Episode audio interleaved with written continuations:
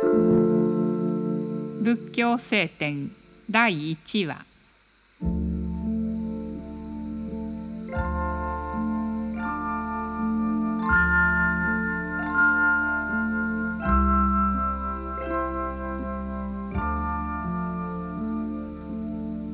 人には迷いと苦しみのもとである煩悩がある。この煩悩の絆から逃れるには5つの方法がある。第一には物の見方を正しくしてその原因と結果とをよくわきまえる。第二には欲を抑え鎮めることによって煩悩を鎮める。第三には物を用いるにあたって考えを正しくする。着物や食べ物を用いるのは享楽のためとは考えない。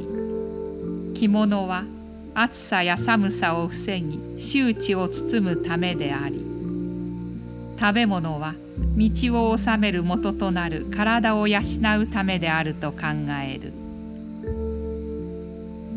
第四には何事も耐え忍ぶことである。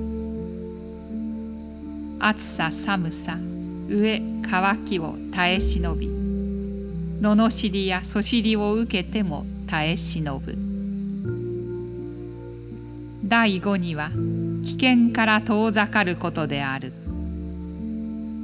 賢い人が荒馬や狂犬の危険に近づかないように行ってはならないところ交わってはならない友は遠ざける。